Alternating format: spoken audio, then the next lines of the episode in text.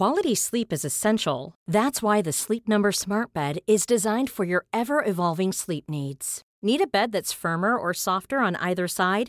Helps you sleep at a comfortable temperature? Sleep Number Smart Beds let you individualize your comfort so you sleep better together. JD Power ranks Sleep Number number 1 in customer satisfaction with mattresses purchased in-store. And now save 40% on the Sleep Number limited edition Smart Bed for a limited time. For JD Power 2023 award information, visit jdpower.com/awards. Only at Sleep Number stores or sleepnumber.com. Hey, I'm Ryan Reynolds. Recently, I asked Mint Mobile's legal team if big wireless companies are allowed to raise prices due to inflation. They said yes. And then when I asked if raising prices technically violates those onerous two-year contracts, they said, "What the f*** are you talking about? You insane Hollywood ass." So to recap, we're cutting the price of Mint Unlimited from $30 a month to just $15 a month. Give it a try at mintmobile.com slash switch. $45 upfront for three months plus taxes and fees. Promo rate for new customers for limited time. Unlimited more than 40 gigabytes per month. Slows. Full terms at mintmobile.com. Mom deserves the best, and there's no better place to shop for Mother's Day than Whole Foods Market. They're your destination for unbeatable savings, from premium gifts to show-stopping flowers and irresistible desserts. Start by saving 33% with Prime on all body care and candles. Then get a 15-stem bunch of tulips for just $9.99 each with Prime. Round out Mom's menu with festive rosé, irresistible berry chantilly cake, and more special treats. Come celebrate Mother's Day at Whole Foods Market.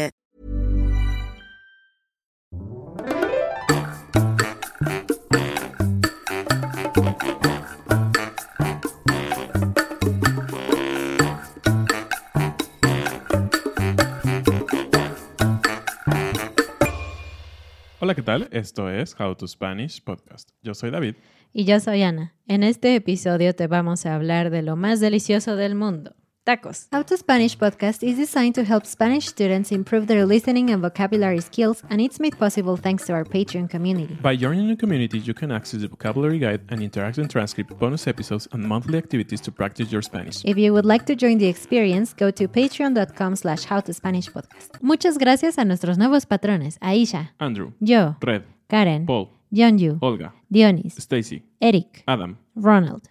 Tacos, tacos, tacos. Seguramente hay muy pocas personas en el mundo que nunca hayan siquiera escuchado lo que es un taco. Sí, y no sé por qué no habíamos hecho este episodio antes. Claro. Estábamos pensando qué hacer y dijimos, ¿por qué no hemos hablado de tacos en específico? Hemos hablado de muchas veces sobre ah, varias partes de la cocina mexicana, inclusive literalmente de las cosas que hay en una cocina de un mexicano, pero no habíamos hablado de esta cosa tan genial, tan deliciosa que son los tacos, esta comida de los dioses, que podríamos decir así. y como pueden ver, yo soy fan, fan, fan, fanático de los tacos. David podría comer tacos diario. Exactamente. Pues en la actualidad hay muchísimos tipos de tacos y tal vez los tacos se ven un poco diferente dependiendo del país en donde estás, ¿no? Creo que la gente mexicana o de América Latina se ha mudado hacia otros países y, e intentan replicar los tacos, pero no siempre es posible porque no tenemos los mismos ingredientes en todas partes. Sin embargo, cada quien tiene su propio concepto de lo que es o no un taco. Nosotros te estamos hablando desde la perspectiva mexicana, pero bueno, vamos a comenzar un poco con la historia. Esta gran cultura que hay en México del taco, pues sí, se inició en México. ¿Y qué sabemos sobre el taco? ¿Cuál es el origen? Primero, ¿cuál es el origen de la palabra? Creo que yo nunca me lo había preguntado. Es una palabra tan simple, solo dos sílabas, cuatro letras, es algo muy directo, ¿no? Taco. Taco, sí. Sí, es muy sencillo. Es verdad, estamos tan acostumbrados a la palabra que nunca lo había pensado y no es como otras palabras que se explican solas, ¿no? Simplemente es como les decimos. Y pues investigando nos dimos cuenta que la teoría es que la palabra taco proviene del náhuatl, así como muchas otras palabras en español como tomate, aguacate, etc. Y la palabra náhuatl es tlaco.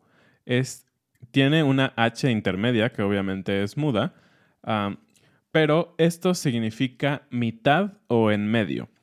Y las personas creen, o los estudiosos de las palabras, creen que esta es la base. De hecho, suena prácticamente igual como taco.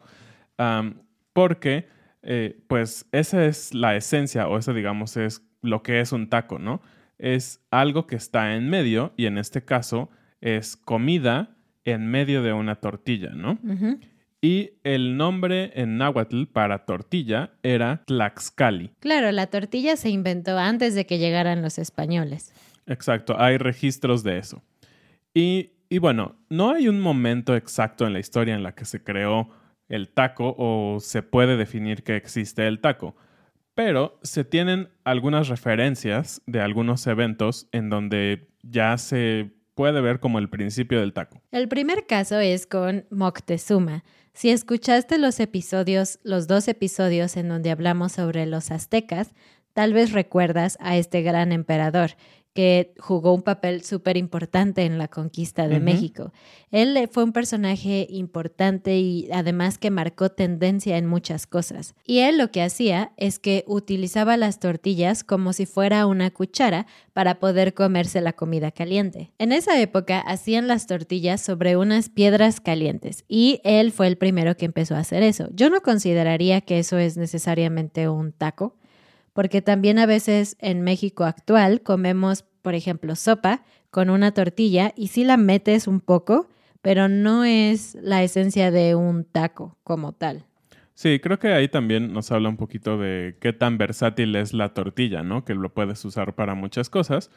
Y bueno, otra de las teorías que se conocen es que en esa época prehispánica las personas llevaban su comida para el día en el campo ah, con tortillas. Esta era una manera en que trataban de mantener más o menos caliente la comida. Entonces ponían tortillas encima del platillo, el guisado, tal vez carne, no sé, pollo, vegetales, lo que sea, y ponían las tortillas para que estuviera caliente a la hora de que ellos iban a comer. ¿Comíamos pollo antes de los españoles? Buena pregunta, ¿no? No sé. Sí. Pues leí que comíamos pavo. Y el pavo, o bueno, aquí en, en México se le llama guajolote también, es una palabra muy antigua del náhuatl, ya estaba domesticado en México y por lo tanto era lo que la gente acostumbraba a comer entre otros animales ah, y muchos vegetales que son nativos de la región. Y bueno, la manera en que se hacían las tortillas, y no varía mucho a como hoy se hacen, eh, es que el maíz se deja remojar, ya que está seco después de que lo quitaron, y lo tallan o lo trituran con una piedra ah, sobre otra piedra. Digamos, es una piedra que puedes tomar en tus manos y una piedra extendida como una mesa. Y de hecho a esa se le llamaba una mesa de nixtamal.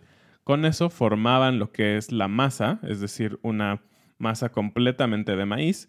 Y después podían hacer pequeñas bolas, sí, pequeñas bolas o círculos que se aplanaban y eso formaba la tortilla y después se pone, como ya dijo Ana, ya sea en una piedra caliente o en nuestro caso ahora en un sartén o en un comal. Obviamente en esa época no existían máquinas para hacer tortillas y la gente hacía las tortillas a mano. Pues en México durante muchos años se hacían a mano, pero después empezaron a existir las tortillerías. Mm, Eran unos locales en donde había una gran máquina que hacía tortillas. Las personas solo necesitaban tener lista la masa y luego la ponían en la máquina y lo que la máquina hacía era separarla en pequeñas bolitas, aplanarlas e iban saliendo una tras otra tras otra. Así que tenían tortillas a grande escala, por así decirlo, aunque realmente cada tortillería era pequeña, porque había muchas tortillerías en toda la ciudad, así que esa tortillería en especial solamente necesitaba tener suficiente para las casas que estaban alrededor. Sin embargo, conforme van creciendo las ciudades y se alejan más de las zonas, digamos, más viejas, más centrales, están desapareciendo las tortillerías. Por ejemplo, donde nosotros vivimos es una zona relativamente nueva y aunque hay muchísimas cosas alrededor, no es fácil caminar, necesitas un coche y por lo mismo no hay muchos negocios así. De hecho, aquí si tú quieres comprar tortillas, necesitas ir a otra parte de la ciudad que está un poco cerca de nuestra casa o comprarlas en el supermercado. Y hay una gran diferencia entre las tortillas de tortillería y las de supermercado. Vamos a hablar entonces un poquito sobre tortillas, ¿qué te parece?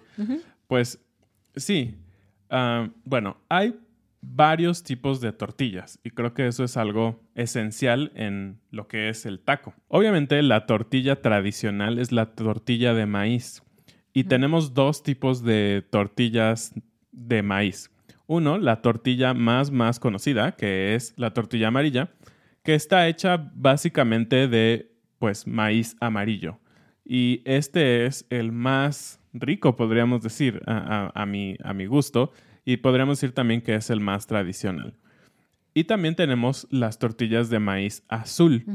Y estas tortillas de maíz azul, lo único que cambia justamente es el color del maíz, eh, que es un poco diferente. Y de hecho estas son más caras porque ese tipo de grano de maíz es un poco más escaso, no es tan común. Justamente hablábamos de las tortillerías y como tenían que hacerlo a grande escala, empezaron a mezclar esta masa 100% de maíz con otras harinas para que fuera más sencillo.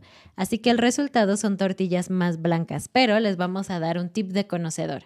Si quieren probar tortillas realmente deliciosas, busquen las tortillas más amarillas, no compren las tortillas más blancas.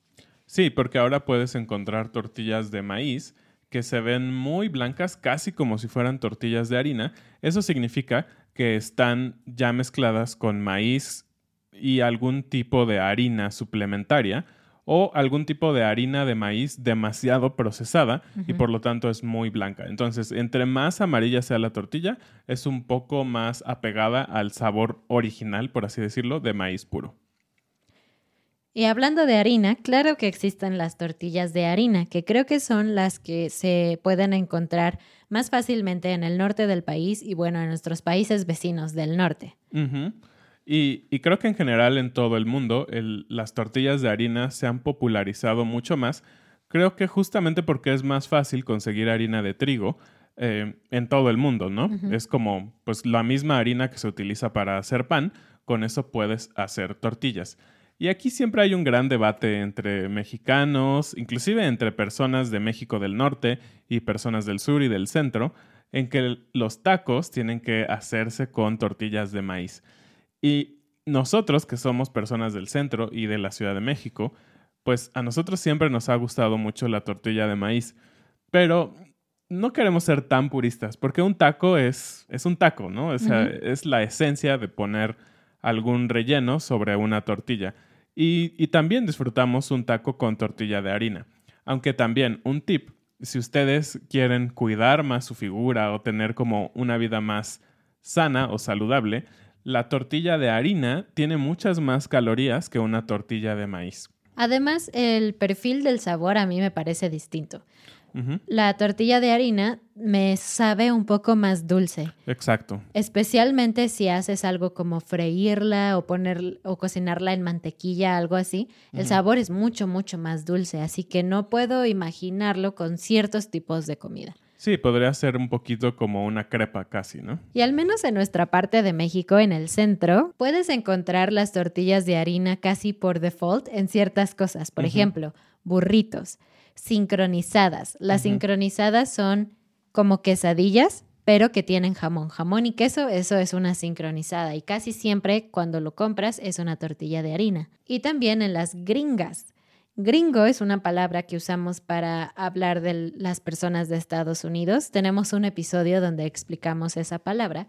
Pero las gringas en las taquerías, los lugares donde venden tacos, es una tortilla de harina y después queso y algún tipo de carne y después otra tortilla de harina. O a veces es como una quesadilla también. Y esto creo que nos va a llevar al momento perfecto para hacer la pregunta del día. La pregunta del día es, ¿las quesadillas son tacos? ¿Se mm. consideran tacos? Díganos, es una discusión que también como mexicanos tenemos y como mexicanos también del centro y de otras partes del país siempre peleamos que si las quesadillas llevan queso o no llevan queso y es todo un tema el, tema de las quesadillas. Pero para iniciar la conversación, digamos, ¿las quesadillas son tacos o no son tacos? Pues escuché una vez, alguien me dijo que los tacos son sándwiches. ok, creo que eso sí no es. Y siguiendo un poquito con el tema de las tortillas, hoy en día también como se han hecho mezclas de harinas de maíz con tal vez harina de, trigo o algo así, donde se ve mucho más blanca la tortilla, También se han hecho mezclas un poquito más saludables también, como lo que decíamos antes. Y de hecho nosotros nos gusta comer aquí en casa tortillas de nopal, les decimos. Y también hemos hablado muchísimo sobre el nopal, que es este cactus que se consume mucho en México. Pero lo que hacen es hacer harina con el nopal eh, y la mezclan con harina de maíz, no solo es harina de nopal. Y con esto tienes tortillas verdes, prácticamente son verdes, son un poco extrañas al principio y tienen sí un sabor un poco al, al nopal, al cactus, pero son muy ricas. Y la gran ventaja es que estas tortillas, por tener más cantidad de fibra, son mucho más dietéticas, es decir, tienen menos calorías y los nutriólogos las recomiendan. Entonces puedes comer tres tortillas de nopal por una tortilla de maíz. Entonces es mm. genial, puedes comer tres tacos sin sentirte tan culpable por comer tanto maíz. y bueno, hablamos suficiente ya sobre tortillas. Pues la mitad, si no es que más de la esencia del taco, ¿no? Y vamos a hablar entonces un poco sobre los tipos de tacos. Hay cientos de tipos de tacos. Y hay algunas personas que dicen que prácticamente todo puede ser un taco. Es decir, cualquier cosa que pones en una tortilla puede ser un taco. Y creo que yo estoy de acuerdo con eso.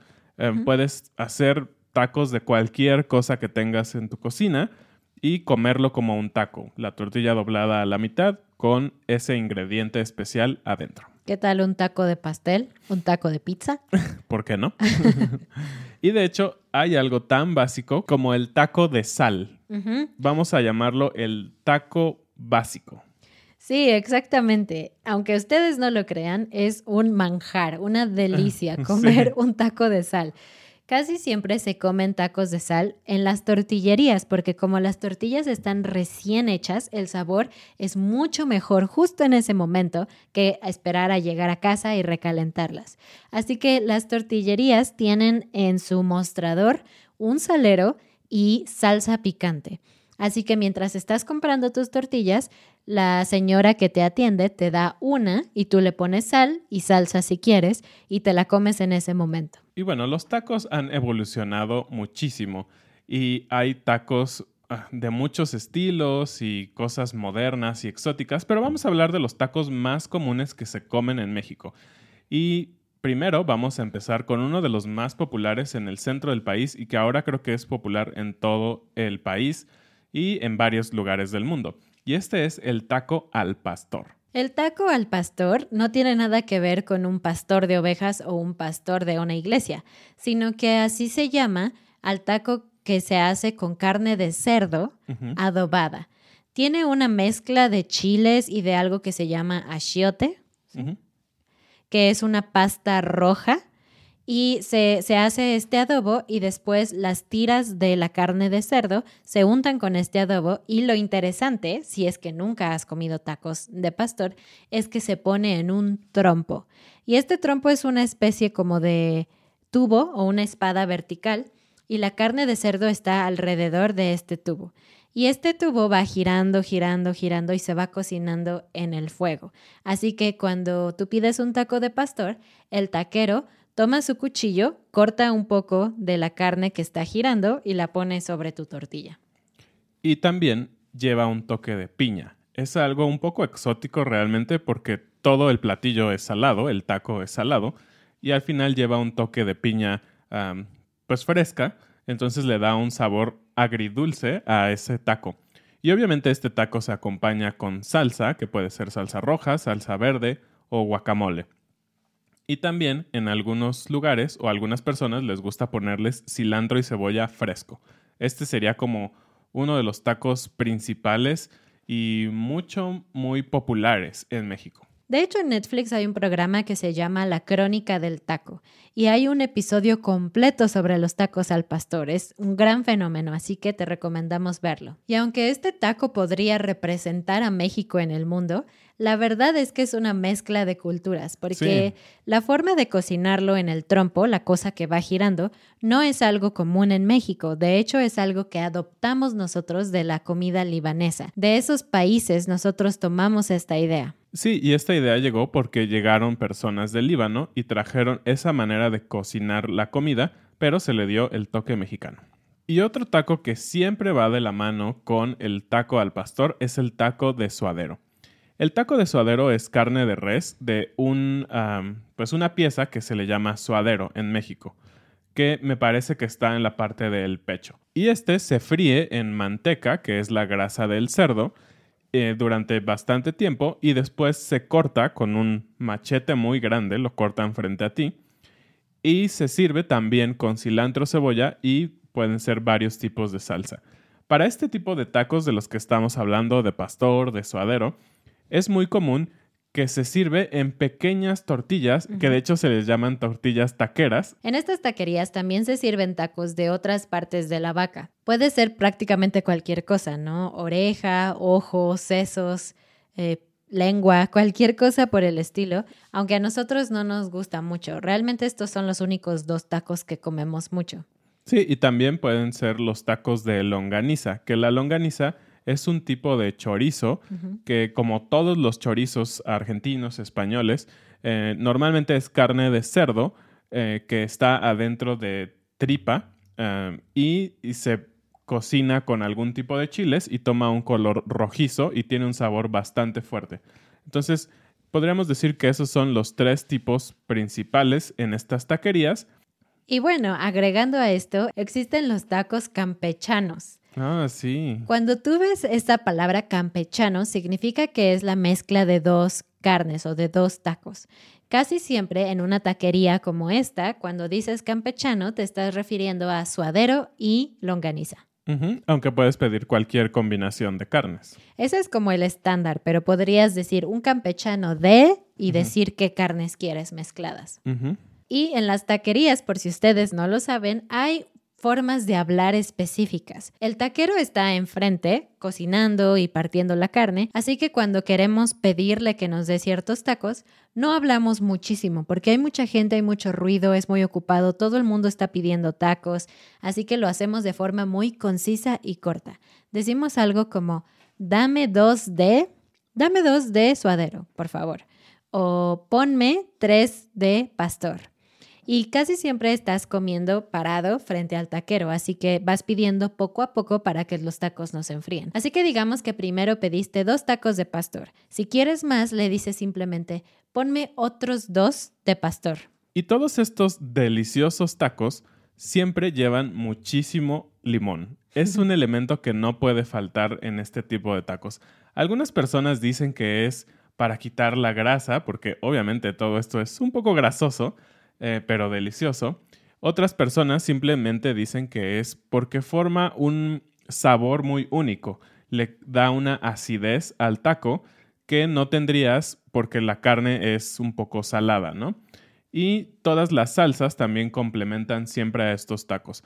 Normalmente en una taquería em, vas a encontrar alrededor de tres salsas. Eh, ya lo dijimos, una salsa roja, una salsa ah, verde y tal vez guacamole. Pero hay lugares en donde justamente se especializan en hacer diferentes tipos de salsa y puedes llegar a tener seis diferentes tipos de salsa o hasta más. De hecho, es un dicho muy conocido del mexicano. Lo que hace un buen taco es la salsa.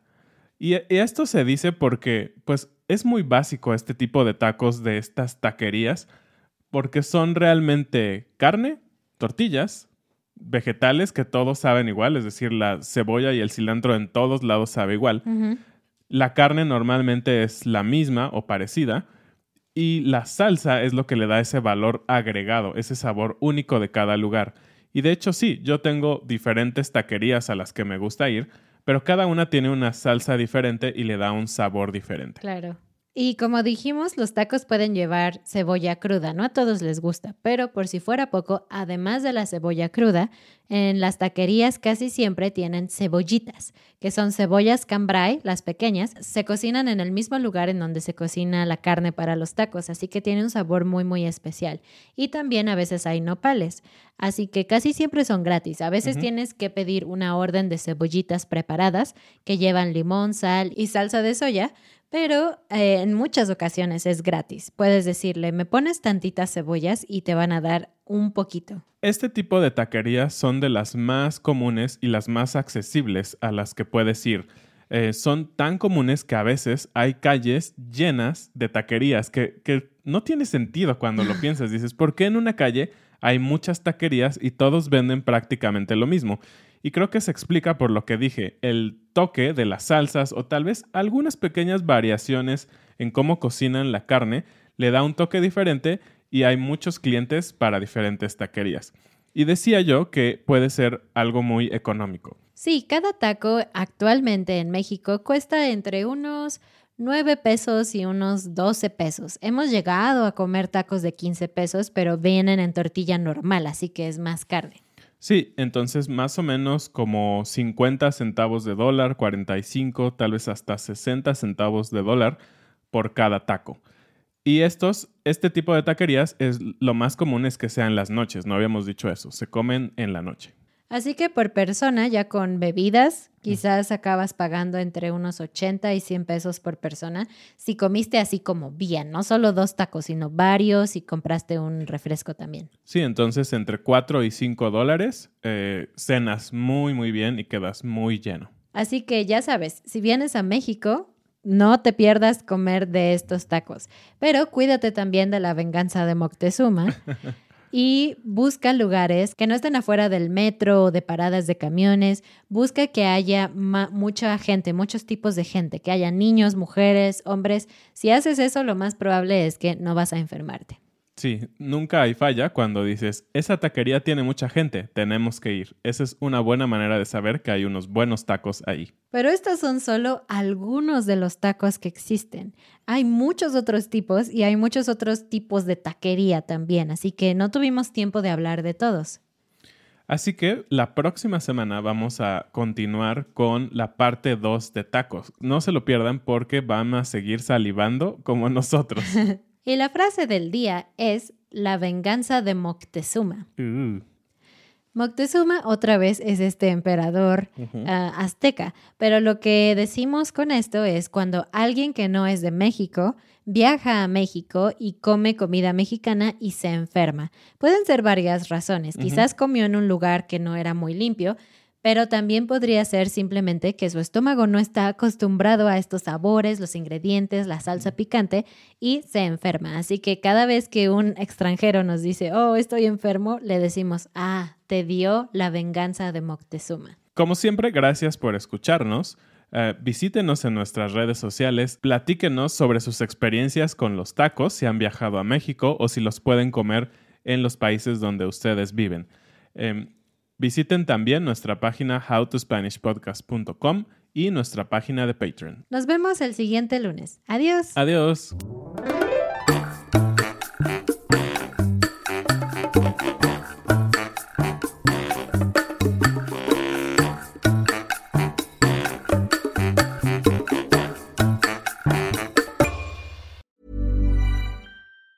Planning for your next trip? Elevate your travel style with Quince. Quince has all the jet setting essentials you'll want for your next getaway, like European linen, premium luggage options, buttery soft Italian leather bags, and so much more. And is all priced at 50 to 80% less than similar brands. Plus, Quince only works with factories that use safe and ethical manufacturing practices. Pack your bags with high-quality essentials you'll be wearing for vacations to come with Quince. Go to quince.com/pack for free shipping and 365-day returns. A lot can happen in the next 3 years.